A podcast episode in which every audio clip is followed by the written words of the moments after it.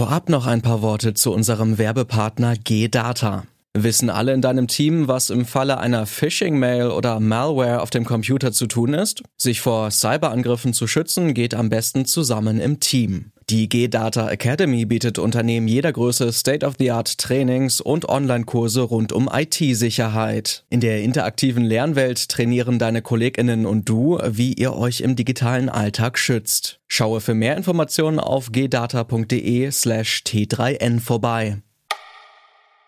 Hallo und willkommen zum T3N Wochenbriefing. Wir fragen uns dieses Mal, warum es auf LinkedIn so viele Bullshit-Postings gibt. Wir schauen auf den neuen Nacktfotoscanner für iPhones, setzen einen Hacker auf uns selbst an und zeigen ein schlechtes Beispiel für NFT-Nutzung von privaten Unternehmen. Und im Praxistipp der Woche rasten wir dann mal so richtig aus. Alle Artikel findest du natürlich in den Shownotes und auf t3n.de.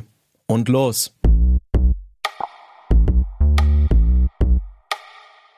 Was ist eigentlich mit LinkedIn passiert? Ein inhaltsloses Posting jagt das nächste. Von Menschen, die sich selbst zum Geburtstag gratulieren, bis zu Kalenderweisheiten aus dem Urlaub ist alles dabei. Mehrwert, Fehlanzeige. Aber kommt das überraschend? Nein, sagt Andreas Weck. Und in seinem Kommentar auf t3n.de liest du, warum das so ist.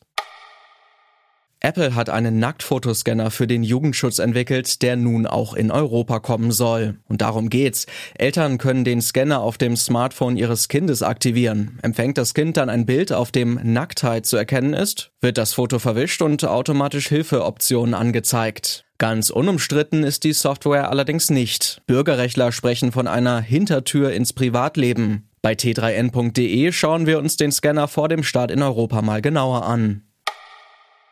Jeder kennt den Spruch, das Internet vergisst nichts. T3N-Redakteur Caspar von Alverden hat diese Phrase mal auf die Probe gestellt, mit beunruhigenden Ergebnissen. In einem Test hat er einen Ethical Hacker engagiert und auf sich selbst angesetzt. Was der gefunden hat und welche Folgen ein allzu sorgloser Umgang mit Informationen im Netz haben kann, das liest du auf t3n.de.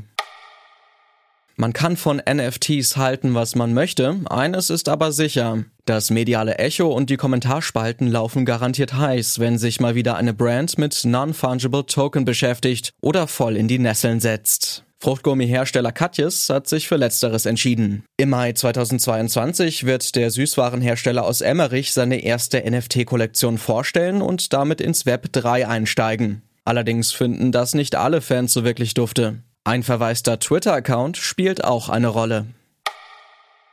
Im Büro mal so richtig gepflegt ausrasten und die KollegInnen anschreien? Einfach mal cholerisch sein? Ja, das ist eher keine gute Idee. Trotzdem, Wut ist gut. Sie kann ein kraftvolles Instrument der Transformation sein und helfen, Missstände zu beheben. Wie du im Job konstruktiv wütend sein kannst, erfährst du im Praxistipp der Woche auf t3n.de. Das war das T3N Wochenbriefing. Wir wünschen dir eine schöne Woche und bis zum nächsten Mal.